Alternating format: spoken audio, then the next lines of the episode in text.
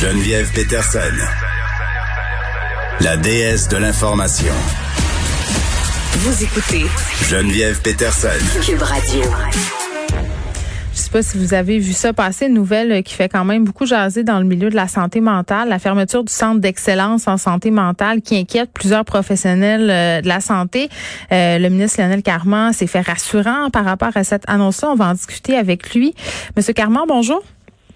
Bonjour, Mme Peterson. Bon, Monsieur Carman, qui est ministre délégué à la santé et aux services euh, sociaux. Euh, je sais pas euh, si la plupart des gens sont comme moi, mais moi, avant de voir cette nouvelle-là, j'avais jamais vraiment entendu parler de ce centre d'excellence en santé mentale. Est-ce qu'on pourrait un peu expliquer c'était quoi? Ben oui, absolument.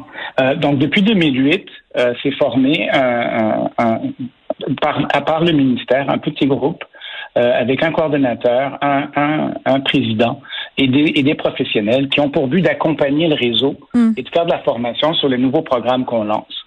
Euh, par exemple, le, le, programme de premier épisode psychotique, le programme de suivi d'intensité variable, etc. Donc, eux, ils accompagnaient les gens du réseau à travers le Québec quand il y avait des questions, des nouvelles équipes à former, etc., etc. Donc, nous, ce qu'on a décidé, c'est pas d'abolir le programme, là, comme on dit depuis hier, là, mais vraiment de l'intégrer au ministère pour avoir une meilleure édition de compte sur les, sur les activités. Comme vous le savez, on s'en est parlé euh, il y a une semaine ou deux. Mm. Euh, on est en train de faire des grandes modifications dans notre programme de santé mentale euh, au ministère.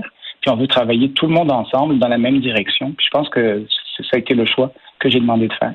Oui, bien, Monsieur Carman, euh, juste pour qu'on soit plus explicite, là, parce que ce qui inquiète les gens du milieu, euh, ce que je comprends de leurs inquiétudes, c'est qu'ils disent que c'était une expertise qui était excessivement euh, précieuse, parce que vous l'avez dit là, on aidait à établir, si on veut, des standards de pratique. ça aidait aussi la mise en place des services, et ça semblait difficile à obtenir pour plusieurs institutions. Là, étant donné que c'était centralisé, j'imagine que c'était plus simple. vous me parlez de reddition de compte, donc ce que je comprends c'est que vous aviez de la misère à comprendre où allait euh, l'argent ou euh, euh, les politiques que vous avez mis en place, c'est tout ça? Mais leurs activités, vous savez, on a lancé, on voulait élargir deux grands projets, là, le Air ouvert et le programme québécois pour les troubles mentaux. Hmm. Et je voulais, je voulais m'assurer que les activités du centre d'excellence soient toujours dans le dans le même dans la même direction de, que notre que, que, mes, que, mes, que mes directives ministérielles. Euh, et euh, vraiment, toutes les toutes les équipes sont là. Les équipes ont été intégrées au ministère. Euh, le, le, support va être présent. Et, et, je pense que ça va tout simplement nous faciliter euh, dans, le, dans, dans, nos efforts d'améliorer l'accès aux services en santé mentale. Mais est-ce que ça va être euh, difficile, par exemple, de constituer des équipes d'experts qui vont soutenir les régions? Parce que ça aussi, c'était une des inquiétudes euh, des experts qui se sont montrés inquiets par rapport à la fermeture du Centre d'excellence en santé mentale. Non, moi, j'ai pas d'inquiétude. les, les 15 personnes ont été recrutées. Les 15 travaillent avec nous et euh, vont continuer à offrir les, les services. Puis n'oubliez pas, on a un, on a un directeur de santé mentale euh, que, qui travaille avec moi. Et moi, au niveau de, de la recherche et de, de l'innovation, mm. je vais donner une place plus prépondérante aux instituts universitaires en santé mentale. Eux aussi, on, on les supporte. Donc, ils ont une partie du travail à faire également dans, dans ce sens-là. Puis est-ce que vous avez consulté le milieu avant de la prendre, cette décision-là? Oui, bien sûr. On a parlé au milieu, on a parlé à l'association des médecins psychiatres, on a parlé à, qui il fallait. Mais pourquoi d'abord il y a plein d'acteurs du milieu qui disent qu'ils n'ont pas été consultés, qui sont inquiets, qui se demandent comment vous allez réussir à maintenir ces services-là? C'est comme s'il n'y avait pas eu vraiment de communication. Ben, il y a définitivement eu un problème de communication, mais de notre côté, on a fait, on a fait le travail. Euh, les grands joueurs ont été consultés. Et euh, comme je vous dis, les équipes ont été intégrées euh, au niveau du ministère. Parce qu'il y a des gens qui disent quand même que vous avez un peu pris cette décision-là en catimini. Je ne sais pas qu'est-ce qu'il fallait que, qu'est-ce qu'il à quoi il s'attendait exactement. mais comme je vous dis, ce n'est pas un changement majeur, selon moi, dans, notre, dans nos orientations.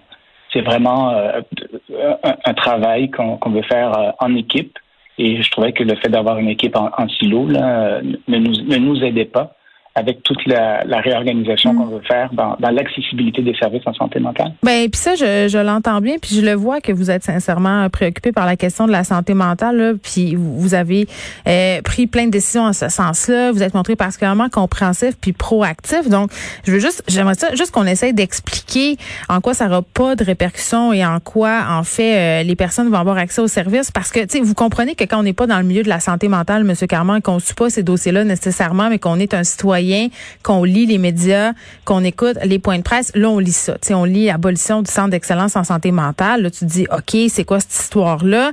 Euh, puis en plus, j'ai envie de vous dire, timing is everything. On s'est parlé de santé mentale la semaine passée. Il y avait, euh, il y avait cette table de concertation transpartisane sur les effets de la pandémie sur la santé mentale des Québécois. Puis là, on annonce ça. Euh, ça fait bizarre. Non, non, je comprends. Mais premièrement, toutes les, tous les membres de l'équipe sont encore là, vont continuer à faire le travail qu'ils faisaient avant. Euh, nous, on avait deux projets que, que je vous ai déjà parlé, le programme québécois pour les troubles mentaux et le mhm. déploiement des aires ouvertes qu'on veut faire, qui sont des changements d'orientation un petit peu par rapport à ce qui avait été prévu euh, par l'ancien gouvernement. Donc, on veut être sûr que ce déploiement se fasse dans, le même, dans la même direction euh, que, ce qu'on, que, ce que, ce que je désire. Et, et c'est pour ça qu'on a préféré rapprocher les équipes du ministère, des hmm. décideurs, pour qu'on puisse travailler ensemble. Il n'y a, vraiment rien de, de, de, caché ou de fausse coupure, mais c'est vraiment pour du travail d'équipe.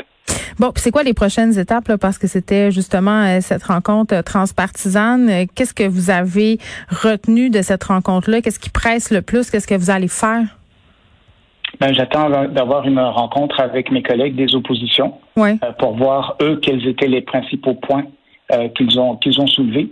Euh, de mon côté, c'était c'était définitivement certaines populations qui sont plus à risque, chez qui il faut pas falloir peut-être intensifier les efforts.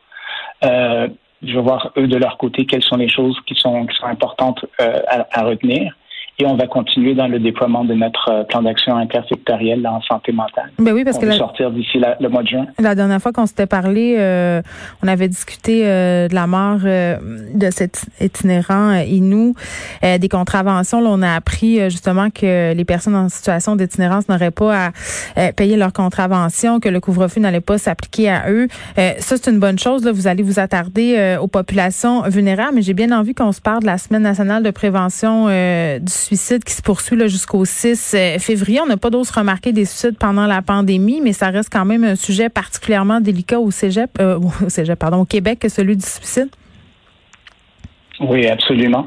Et euh, comme vous le savez, quand on a annoncé le 100 millions, on a pris la peine de rehausser les services en, prévention du suicide, hmm. en, rehaussant les services à 1866 appel, en, en, accélérant la transformation numérique. Et, on veut continuer à, travailler dans ce sens-là. Pour le, sujet de, de, l'itinérance, une des mm. choses qu'on qu'on veut faire également, c'est regrouper les, les, les, trois directions, notre dépendance, santé mentale et l'itinérance, pour qu'ils travaillent vraiment en collaboration. On veut vraiment que tout le monde travaille dans la même direction. Et ça aussi, c'est quelque chose qui va, qui va nous servir beaucoup, là, plutôt qu'avoir trois groupes qui travaillent en, en silo dans des sujets qui sont vraiment très connexes. Là. On veut que tout le monde travaille ensemble pour améliorer la situation. Mais ça, je le comprends, M. Carman, vous le répétez euh, souvent, le travailler ensemble, pas travailler en silo, on va tout aller dans la même direction, mais c'est quoi cette direction-là? Où c'est qu'on s'en va? Ben, ben, la, direction, c'est d'offrir les services aux, gens. Quand on parle des, des, populations vulnérables, eux, leur porte d'accès aux services, c'est souvent les organismes, c'est mm. souvent les, refuges, etc. Donc, il va falloir être capable de, les, de les rentrer dans notre programme québécois à partir de ces euh, de cette porte d'entrée-là, pas nécessairement par le médecin de famille qu'il ne voit jamais, comprenez? Ben oui, puis en même temps, je parle souvent des gens du milieu qui me disent c'est beau rendre des services disponibles, c'est beau l'aide téléphonique, c'est beau les textos, la transformation numérique, le soutien, mais avant tout ça, avant d'en arriver à demander de l'aide, il y a tout un travail aussi qu'on pourrait faire en amont là, pour éviter à certaines personnes de se rendre jusque-là aussi. Ben, nous, de ce côté-là, en amont, ce qu'on fait, c'est que euh, on a un programme de, pour de support en santé mentale, l'apprentissage de la santé mentale dans les écoles hmm. euh, pour les élèves. On veut vraiment que ça, ça, ça, va aider de façon significative à long terme. Et évidemment, ben, sortir les gens de l'itinérance, c'est sûr que c'est important. Euh, prévenir les, euh, les gens qui vont être dans l'itinérance après la, la, la, protection de la jeunesse, ça aussi, c'est important pour nous. Donc oui, effectivement, il y a, des choses qui vont être, qui vont être faites en amont.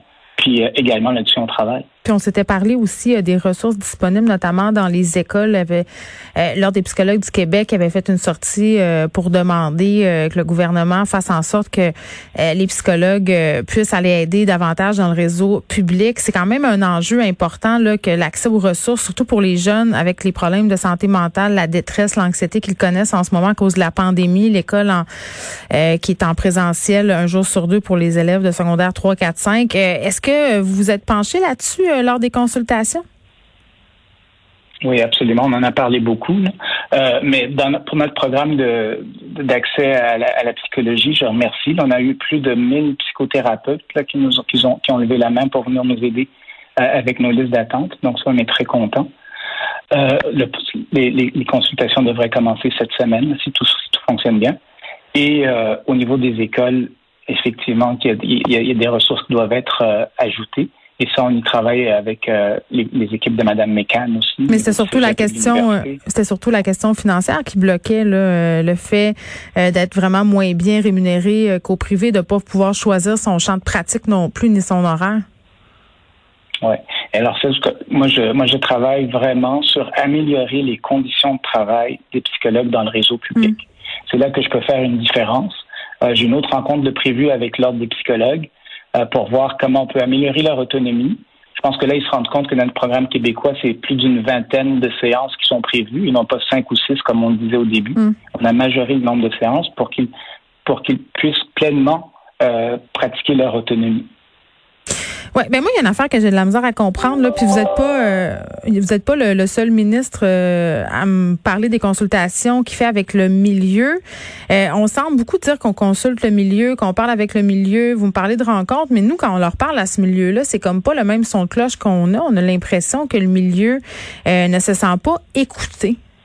Il y a comme un petit il y a comme un espèce de problème au niveau de la courroie de transmission. Je ne sais pas qu'est-ce qui se passe, mais c'est pas la, vous dites pas la même affaire.